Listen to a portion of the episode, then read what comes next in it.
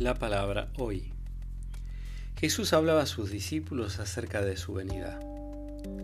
Tengan cuidado de no dejarse aturdir por los excesos, la embriaguez y las preocupaciones de la vida, para que ese día no caiga de improviso sobre ustedes como una trampa, porque sobrevendrá a todos los hombres en toda la tierra.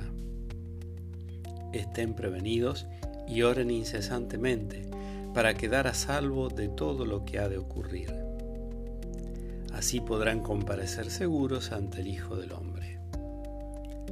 De San Lucas capítulo 21 del versículo 34 al 36.